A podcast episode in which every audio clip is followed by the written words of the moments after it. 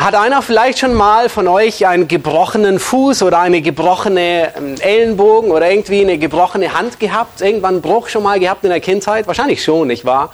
Ähm, hast du schon mal, stell dir vor, du müsstest mit einem gebrochenen Arm in den Ring steigen und kämpfen. Ohne Gips natürlich. Ja, mit Gips ist das äh, unfair. Ähm, ohne Gips.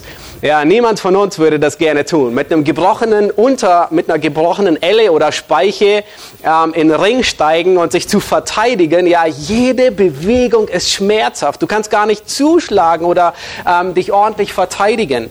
Und genauso ist es, ähm, wenn eine Gemeinde eine Durchschlagskraft haben will, aber nicht vereint ist.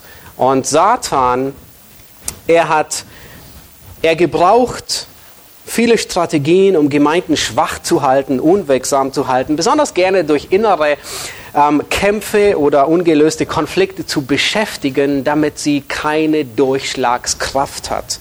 Was wir uns heute ansehen wollen, ist, dass die Stabilität und die Durchschlagskraft einer Gemeinde abhängig ist von der Einheit. Und das ist, was wir als Leuchtturm notwendig haben, in besonderer Weise, das ist, was ihr als Gnadengemeinde habt und haben sollt und weiter bewahren sollt. Gläubige müssen nach Einheit streben und aktiv Friedenstifter sein. Nun hier der Philipperbrief, ähm, das, äh, das letzte Kapitel, Philippa 4.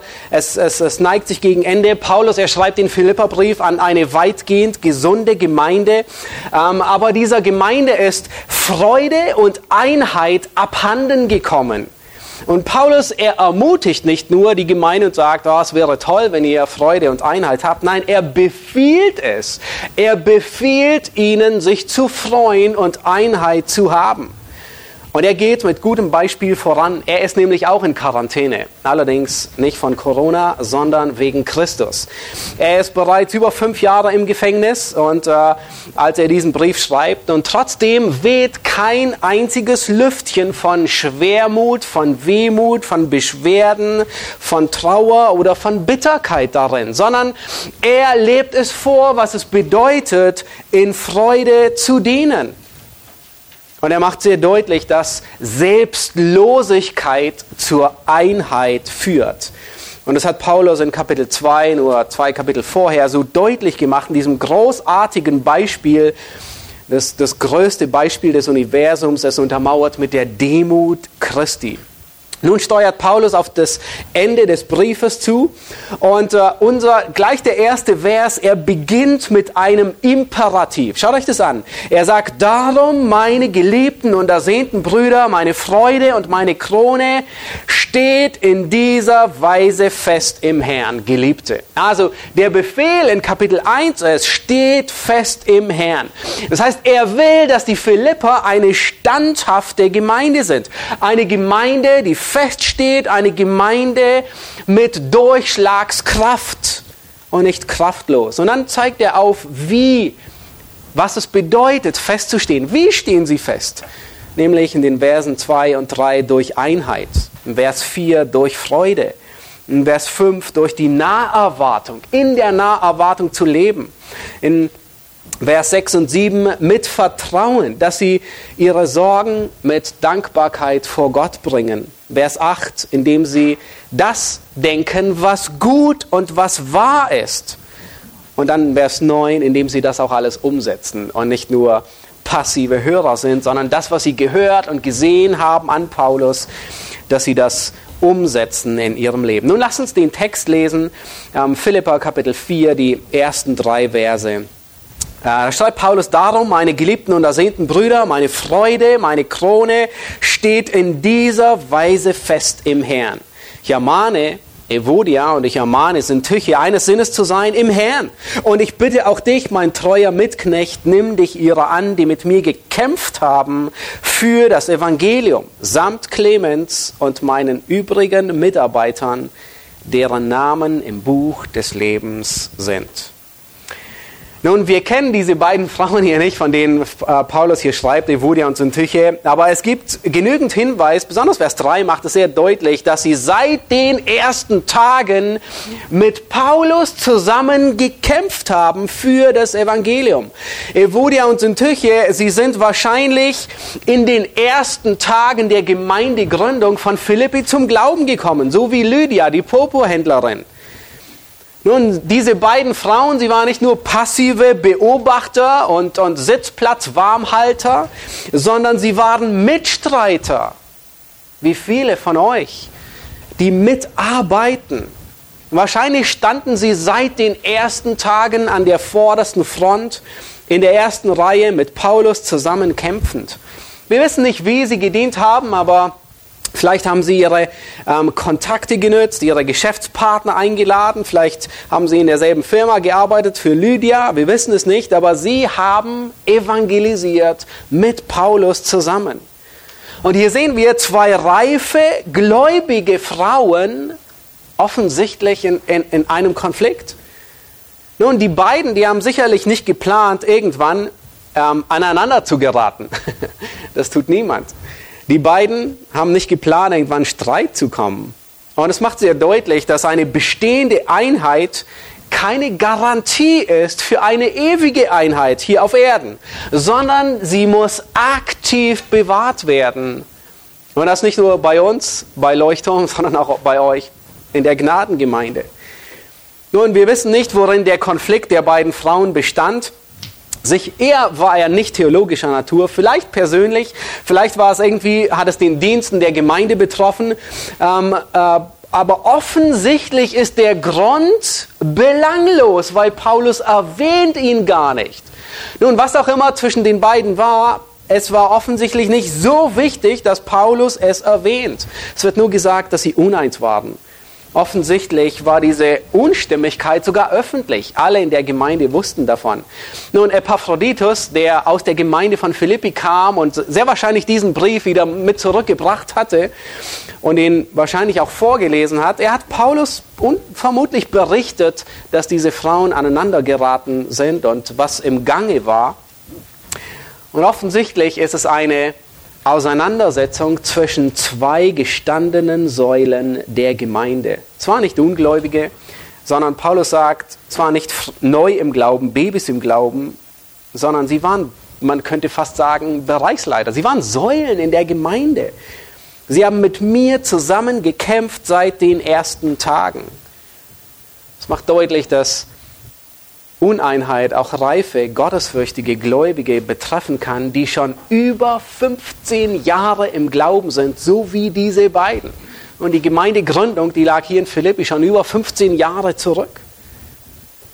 Selbst die reifsten Gläubigen können in Konflikte verwickelt werden. Das hätten sie sich nie vorgestellt, die beiden, Evodia und Syntyche. Sie hätten es nie erwartet. Die besten Leute, gute, treue, reife Gläubige können zu Werkzeugen werden, durch die Satan Konflikt hineinbringen wird. Nun, es gibt keine perfekte, sündlose Gemeinde nicht und das sind wir nicht und ich nehme an, ihr wahrscheinlich auch nicht. Habe mit Pascal noch nicht darüber geredet, aber ich nehme es an. Aber wir wollen mit dieser Gesinnung Christi vorbereitet sein und diese Einheit, die Paulus von der er spricht, bewahren, sie festhalten, für sie kämpfen weil es Christus verehrt. Wir wollen eine Atmosphäre von Frieden stiften, beibehalten. Nun, offensichtlich hatte das schon große Auswirkungen auf die Gemeinde. Es hatte negative Auswirkungen. Ähm, die Uneinheit, die spricht Paulus mehrmals im Brief an. Es ist nicht das erste Mal, dass Paulus hier Uneinheit anspricht. Und offensichtlich hat sich das negativ in der Gemeinde breit gemacht. Die Freude, die ist vergangen. Offensichtlich hat es sich hatte es Auswirkungen auf den Dienst nach außen, wie auch immer, aber die Evangelisation wurde vernachlässigt und Uneinheit kann nicht lange verborgen bleiben. Vielleicht erinnert ihr euch noch an eure Kindheit. Ihr wusstet sicherlich alle ganz genau, wenn eure Eltern uneins waren, wenn sie Streit hatten, auch wenn nicht unbedingt sichtbare Fetzen geflogen sind. So hat man sofort gemerkt am Umgang miteinander, wenn es weniger herzlich war wie sonst üblich, am Tonfall, manchmal an den bissigen Bemerkungen. Und das macht, das, ist, das macht sich breit, das ist erkennbar. Nun, woher kam der Konflikt? Wir wissen es nicht. Ähm, Paulus, er, er, er gibt hier keinen Grund, er nennt nicht, warum woher der Konflikt kam. Aber Paulus spricht durch den ganzen Philipperbrief andauernd von immer wieder von etwas. Und zwar geht zurück ins zweite Kapitel, weil das ist, das ist ähm, fast schon die Einleitung zu dem Konflikt hier im vierten Kapitel. Schaut euch Vers 3 an, Kapitel 2, Vers 3. Da sagt Paulus, tut nichts aus Selbstsucht oder nichtigem Ehrgeiz. Und diesen Konflikt im Hinterkopf habend, weiß er, dass das, was hier vor sich geht, Selbstsucht ist. Und er sagt, sondern in Demut achte einer den anderen höher als sich selbst. Jeder schaue nicht auf das Seine, sondern auf das des anderen. Uneinigkeiten springt der Selbstsucht. Jakobus 4, Vers 1 sagt, woher kommen die Kämpfe und Streitigkeiten unter euch? Aus den Lüsten, die in euren Gliedern streiten. Erinnert ihr euch an den letzten Familienurlaub, an den letzten Familienausflug, vielleicht irgendwie einen Tag, den man genießen wollte? Ähm, äh, man hat mit einer tollen Harmonie und mit einer tollen Einheit gestartet, bis dann der Erste irgendwo auf seinem Sitz unzufrieden wurde und eingeschnappt war, warum auch immer, weil er andere Vorstellungen hatte, andere Wünsche hatte, etwas anderes gehofft hat, was man zusammen tun würde oder sehen würde oder was auch immer. Nun, Uneinigkeit und Harmonie und Disharmonie kommt nur dort, wo es mehrere Personen gibt. Ein Einzelner, du wirst mit dir nie Uneinigkeit haben, weil du immer das tust, was du willst. Und die unterschiedlichsten Wünsche oder Erwartungen können zum Teil durchaus gute Aspekte haben, gute Wünsche sein. Nun, vielleicht wollte Evodia Sonntagsschule während dem Gottesdienst und Syntyche war der Ansicht, dass es besser ist, für die Kinder im Gottesdienst dabei zu sein. Nun, gute Aspekte, beide wollen das Beste für die Kinder, beide wollen das Beste für die Gemeinde, beide haben edle Motive und offensichtlich kommt es doch zu einem Konflikt.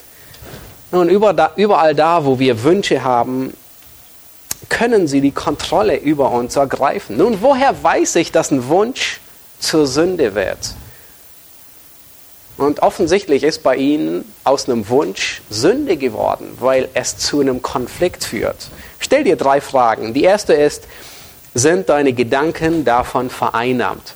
Nun, wenn, wenn du von etwas besessen bist, wenn sich dein, dein Denken immer um dieselbe Sachen dreht, nun, dann deutet es darauf hin, dass aus diesem Wunsch mehr als nur ein Wunsch wird, sondern fast schon ein Götze. Die zweite Frage, stell dir die Frage, sündigst du, um das zu bekommen, was du willst?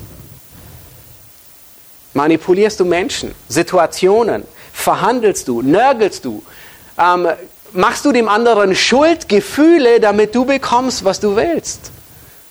Nun, dann ist aus dem Wunsch eine Sünde geworden. Stell die Frage, sündige ich, wenn ich nicht bekomme, was ich will? Nun, bist du beleidigt, auch in der Gemeinde? Distanzierst du dich von einer Person? Verdrängst du sie? Explodierst du vielleicht? Regst du Rachegedanken? Lässt du jemanden ins Messer laufen? Und, oder redest schlecht über ihn? Nun, dann ist aus einem Wunsch auch mehr geworden. Und es ist zur Sünde geworden. Uneinigkeit kann viele Facetten haben. In Korinth war, war, waren es Personen, Philippi war nicht die einzige Gemeinde, die mit Uneinigkeit Herausforderungen hatte. In Korinth, ähm, da war es Spaltung nach Personen. Ja, der eine sagte, mein Lieblingstheologe ist Paulus. Der ist so scharfsinnig. Ja. Der andere sagte, nun, mein Lieblingsprediger, der ist Apollos. Er ist so leidenschaftlich. Die Dritten sagten, mein Lieblingsapostel ist Petrus. Er ist so bodenständig. Er platzt immer damit heraus, was er gerade denkt. So echt. Und die ganz Neutralen, die sagten, wir sind des Christus. Ja, und Paulus sagt, hey, hört auf damit. Ähm, er spricht es an. Er sagt, beendet eure Spaltung. Ihr seid fleischlich, sagt er. Ihr lebt nach Menschenweise. Nun, Ephesus war eine andere Gemeinde, die Uneinigkeit hatte. Nun, bei ihnen war es nicht Personen wie in Korinth, sondern bei ihnen, sie unterscheideten nach Herkunft und nach Kultur. Es war Heiden und Juden, großer Konflikt. Und was sagt Paulus ihnen? Kapitel 4, Epheser 4, Vers 1 sagt er und 2, er sagt, seid demütig, sanftmütig, ertragt einander in Liebe und bewahrt die Einheit des Geistes. Seid bemüht, die Einheit zu bewahren. Ihr müsst sie nicht wiederherstellen, sondern nur bewahren. Es können externe Ursachen sein, Grüppchenbildung. Es kann sein, da sind einige, die sagen, hey, ich komme aus einem gläubigen Elternhaus und die anderen sagen, ich bin nie in einem gläubigen Elternhaus aufgewachsen und dann stehen Grüppchenbildung. Es kann sein, du willst dem anderen deine Meinung aufzwingen und erzwingen, dass er gleich denkt. Es kann Sünde, Verletzung sein, Misstrauen, Beleidigung, Bitterkeit, nicht vergeben wollen. Und es gibt so viele Dinge, immer schlecht eingestellt, immer nörgeln, dauernd kritisieren. Nun, in der Regel beginnt Uneinigkeit mit Verletzung. Ich wurde verletzt und der andere ist schuld daran. Nun auch ihr als Gemeindegründung, mitten in den Flitterwochen einer Gemeindegründung, kann sich Uneinigkeit breit machen und die Atmosphäre trüben. Und ich hoffe nicht, dass das zutrifft, aber es kann sein. Ihr erinnert euch an eure Flitterwochen. Nun, da kann es auch mal sein, dass, ein, dass so eine dunkle Wolke mal ähm, schnell über äh, den Horizont eilt. Auch wenn du reif bist, eifrig bist, schon lange dienst, sei dir bewusst. Und wenn du nicht aktiv, fleißig und umgehend Konflikte löst, dann breitet sich die Entzündung mehr und mehr aus. Und stellt euch vor, Pascal würde am kommenden Sonntag zwei Geschwister aufrufen, am Sonntagmorgen, dass sie sich miteinander versöhnen sollen. Wow, genau das tut Paulus hier. Er schreibt einen Brief, der Sonntagmorgen in der Gemeinde in Philippi vorgelesen wird und nennt die beiden Frauen. Ich bin überrascht. Im Himmel können wir sie fragen, wie es ihnen ging, als sie da saßen in den Reihen und hörten, Evodia und Syntyche ermahne ich, eines Sinnes zu sein. Sonntagmorgen. Nun, wir haben Nachmittag, aber wie auch immer.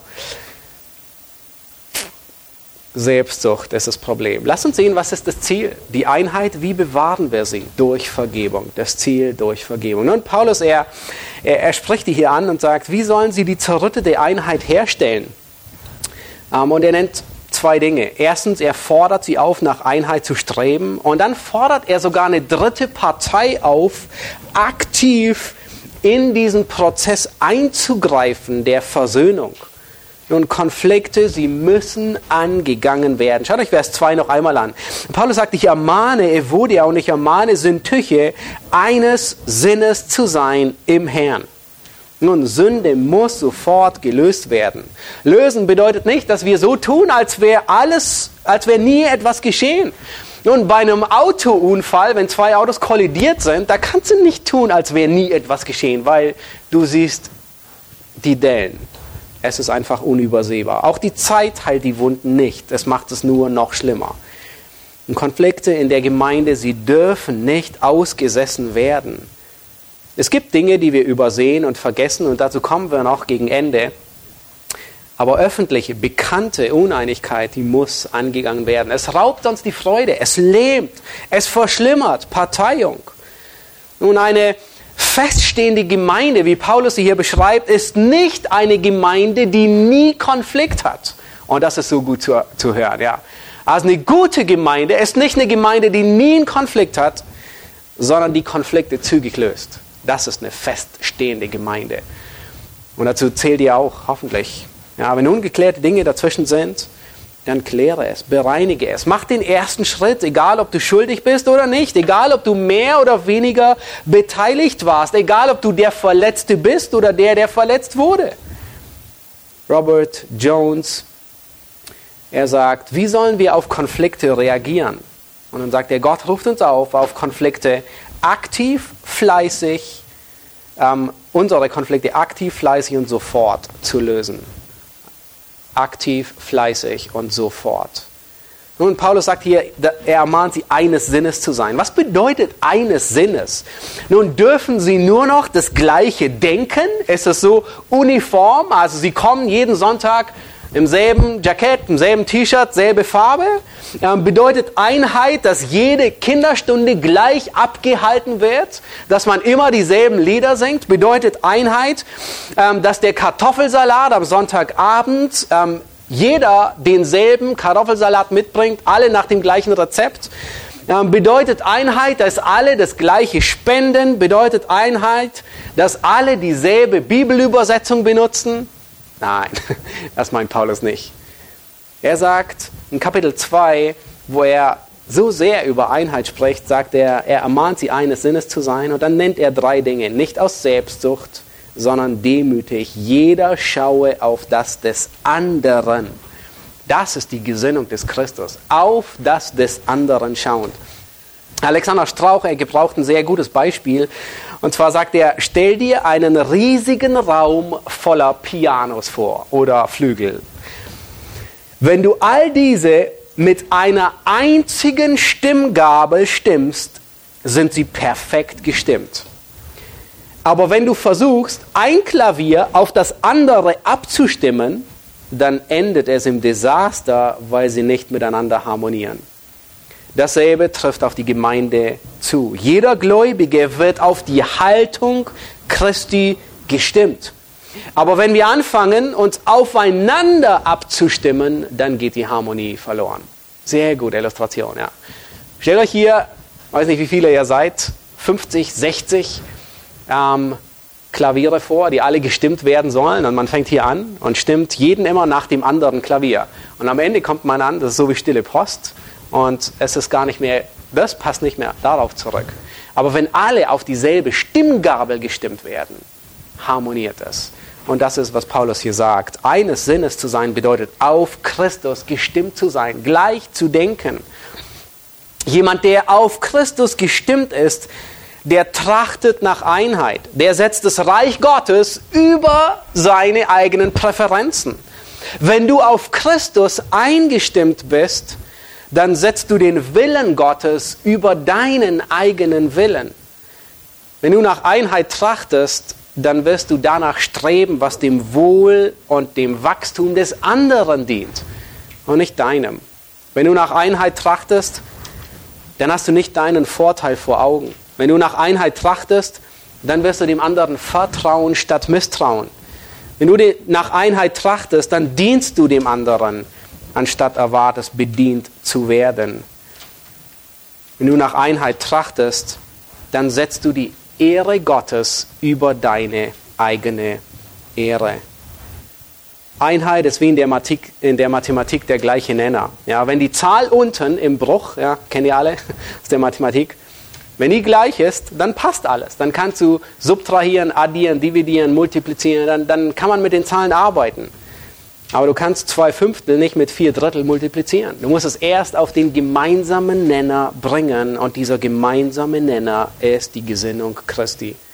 Das ist, was Paulus hier sagt. Er, er bringt alles in Christus zurück. 21 Mal sagt er im Brief, im Herrn, im Herrn. Alles bringt er in Bezug auf Christus. Nun, wenn Evodia und Syntyche, wenn sie ihre Meinungsverschiedenheiten auf den gemeinsamen Nenner bringen würden, dann würde sich der Konflikt in Luft auflösen. Und um einen Konflikt zu lösen, muss Christus in die Gleichung gebracht werden. Und das ist bei dir, bei mir, in der Gemeinde. Wenn Christus in die Gleichung gebracht wird, dann löst sich das Problem auf. C.S. Lewis, er, er sagt, alle sagen, dass Vergebung eine wunderschöne Idee ist, bis sie selbst etwas zu vergeben haben. Auch sehr zutreffend. Nicht? Vergebung ist etwas Großartiges, aber es geht so weit, bis ich wirklich vergeben muss. Wisst ihr, wer beim Vergeben bezahlt? Der, der vergibt. Ihr erinnert euch sicherlich an das Gleichnis von dem unbarmherzigen Knecht, Matthäus 18. Der war 10.000 Talente schuldig. Nun, das sind 200.000 Jahreseinkommen. Ja, über den Daumen gepeilt 6 Milliarden. So viel Geld kann man gar nicht ausgeben als Person. Ja, aber wisst ihr, sie wurde vergeben. Wisst ihr, wer, die, wer, wer das bezahlt? Jemand bezahlt das. Da ist eine Schuld. Irgendeiner muss sie bezahlen. Wer bezahlt? Wenn vergeben wird. Derjenige, der vergibt. Und es kostet. Ja, er ging raus und er hat den Knecht, der war ihm 100 Denare schuldig. Das ist ein Drittel Jahreseinkommen, ja, vielleicht 10.000 Euro. Nun, das ist im Vergleich dazu nicht viel und dennoch schmerzhaft. Und 10.000 Euro zu haben oder nicht zu haben, macht was aus. Und er vergibt ihm nicht. Ja. Wir werden aufgefordert, Christus in die Gleichung zu bringen. Wenn wir Christus in die Gleichung bringen, dann gehen wir mit dem anderen nicht um, wie du mir, so ich dir, sondern dann gehen wir mit dem anderen um, wie Christus mir, so ich dir. Das ist die, Christ, das ist die Gesinnung Christi. Das ist Christus in die Gleichung bringen. Dann ist nicht wie du mir, so ich dir, sondern wie Christus mir vergeben hat, so vergebe ich dir. Paulus, er bringt Evodia und Syntyche zusammen. Vergebung ist kein Gefühl, ist nicht irgendwie erzwungen. Es geschieht auch nicht automatisch. Nun, lass uns ähm, weiter eilen zum dritten Punkt. Und Paulus, er erfordert in Vers 3 einen Bruder auf, aktiv einzugreifen. Die Zurechtweisung ist Hilfe durch andere. Nun, in diesem Abschnitt finden wir jetzt nicht eine umfassende Lehrstunde, wie wir mit Konflikten umgehen.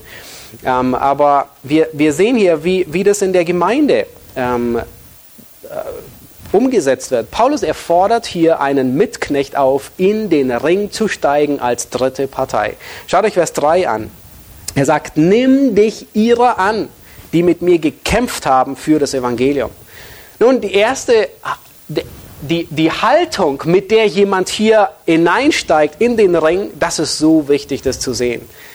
Die ist nämlich wertschätzend. Das heißt, jemand, der als Friedensstifter zwischen zwei Fronten hineingeht, er braucht eine liebevolle, dienende Haltung. Schaut euch an, wie Paulus hier umgeht. Schaut euch Vers 1 an. Er sagt, meine Geliebten, Ersehnten, meine Freude, meine Krone, Geliebte.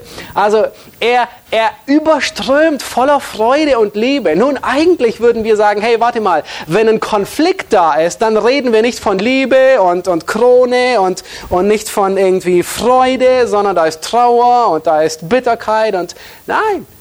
Paulus, er freut sich, er bringt so viel Freude und Wertschätzung entgegen. Obwohl Konfliktlösung nicht eine Angelegenheit ist, die wir sonst in der Regel so gerne tun. Wenn du dich zwischen zwei Fronten begibst und beide ermutigst, die weiße Flagge zu hissen, nun, das ist eine gefährliche Zone. Du wirst von zwei Seiten stehst du in Bedrängnis. Und in der Regel ist es nicht das, was wir gerne tun, sondern das, was wir aufschieben wollen, das, was uns keinen Spaß macht, da, wo wir beide Augen zuschließen, um, um, um nicht zu sehen. Aber Paulus ist genau andersrum. Er sagt, hey, das ist, er, er steigt in den Ring und er ermutigt seinen Mitknecht mit viel Freude und Hingabe. Eine dienende Haltung. Ein Friedensstifter, er nimmt sich seines Konflikt, eines Konfliktes an.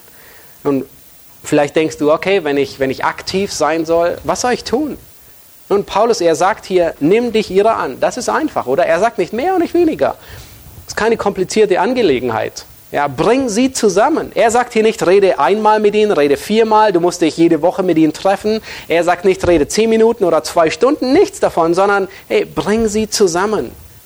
Weder Paulus noch sein Mitknecht, sie sagen, wer hier im, im Recht oder im Unrecht ist. Hey, Evodia, du hättest dies nicht tun sollen. Und hey, Sintüche, das war falsch. Paulus ist kein Schiedsrichter. Er sagt hier nicht, Evodia, du hast 35% Schuld und Sintüche, ähm, du hast äh, 65% Schuld. Ich hoffe, es waren 100 insgesamt. Nein, das tut er nicht. Wie hilft Jesus seinen Jüngern? Matthäus 20 haben sie einen ähnlichen Konflikt. Sie streiten, wer der Größte ist. Äh, wie löst Jesus das Problem, sagt er, hey, wer hat damit angefangen? Kennt ihr das? Nein, sagt er nicht. Er sagt, wer, wer, ist schuld? Hey, wer ist schuld von euch beiden? Sagt er auch nicht. Sondern er tut genau das, was, was er lehrt und beibringt. Er bringt sie unter die Gesinnung Christi. Und er lehrt sie und sagt ihnen, hey, der Erste, wer der Erste sein will, der sei euer aller Knecht. Ein Friedensstifter, er kann unterscheiden, wann Sünde zugedeckt und angesprochen werden wird.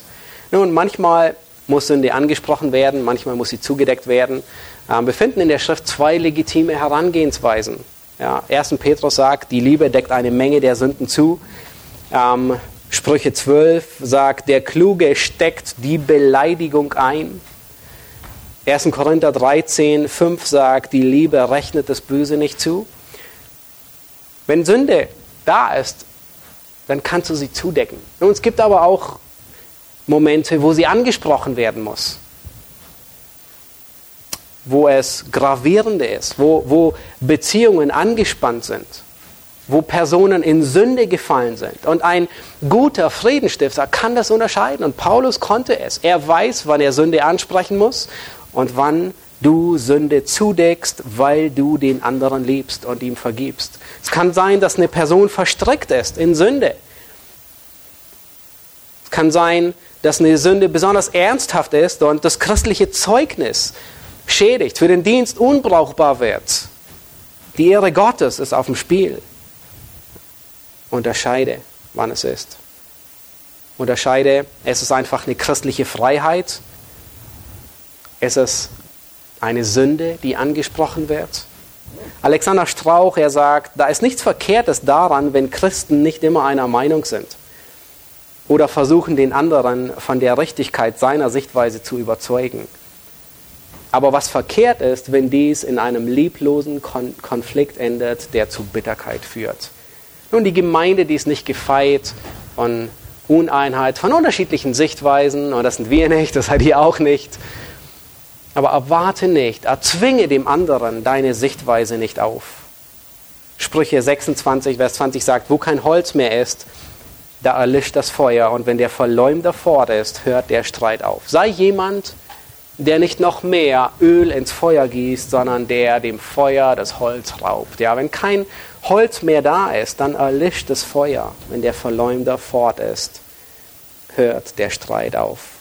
Nun, wir wissen nicht, wie es mit Evodia und Syntyche ausging. Ähm, wir werden das hier auf Erden nicht erfahren, aber im Himmel werden wir sie wiedersehen. Ähm, und wenn sie gottesfürchtige Frauen waren, was anzunehmen ist, dann hat es wahrscheinlich nur eine Ermahnung gebraucht, die als Katalysator dienten, um die Angelegenheit zu klären. Das kennzeichnet wahre Gläubige. Ich möchte euch ermutigen, euch als Gemeindegründung, seid euch bewusst, die Ursache, auch bei euch, kann, kann sehr schnell Sand ins Getriebe kommen. Hütet euch vor Selbstsucht. Seid euch bewusst, dass das Ziel die Einheit ist durch die Vergebung indem Christus in die Gleichung mit hineingebracht wird und seid aktiv als Friedensstifter tätig, indem ihr wisst, wann Sünde aufgedeckt werden muss und wann sie zugedeckt wird, indem ihr wisst, wie ihr dem anderen helft, wie ihr hineintretet, indem ihr die, die richtige Freude und Motivation bewahrt, nicht entmutigt zu sein, sondern mit viel Wertschätzung, wie Paulus es hier tut. Er, er, er, er, mahnt sie nicht noch mehr. Er sündigt nicht noch mehr und sagt, hey, du hättest den Konflikt vor einem halben Jahr lösen sollen. Wusstest du nicht, dass es dein Problem ist? Nein, sondern mit viel Freude, mit viel Wertschätzung bringt er Christus hinein. Und das ist, was wir alle tun wollen. Lass uns beten. Ähm, dürft gerne sitzen bleiben. Ich bete mit uns. Himmlischer Vater, wir danken dir für diesen Text in Philippa, Herr, und wir sehen, wie ähm, real Gemeinde ist. Herr, wir leben noch nicht in einem verherrlichten Leib und äh, ähm, auch nicht in einer verherrlichten Gemeinde, aber wir verherrlichen als Gemeinde dich. Und Herr, ich bete besonders, Herr, für die Gnadengemeinde hier vor Ort, dass du ihre Einheit bewahrst, dass jeder Einzelne ähm, ermutigt ist, dass jeder Einzelne mit viel Leidenschaft für die Einheit kämpft, um sie zu bewahren und nicht zulässt, dass Satan Uneinheit oder Zerwürfnis ähm, hineinbringt, das Sand ins Getriebe bringt. Herr, sondern dass es eine Gemeinde ist, äh, die ein helles Licht hat, die ähm, eine starke Durchschlagskraft hat, weil sie in Einheit geformt ist. Wir preisen dich dafür. Amen.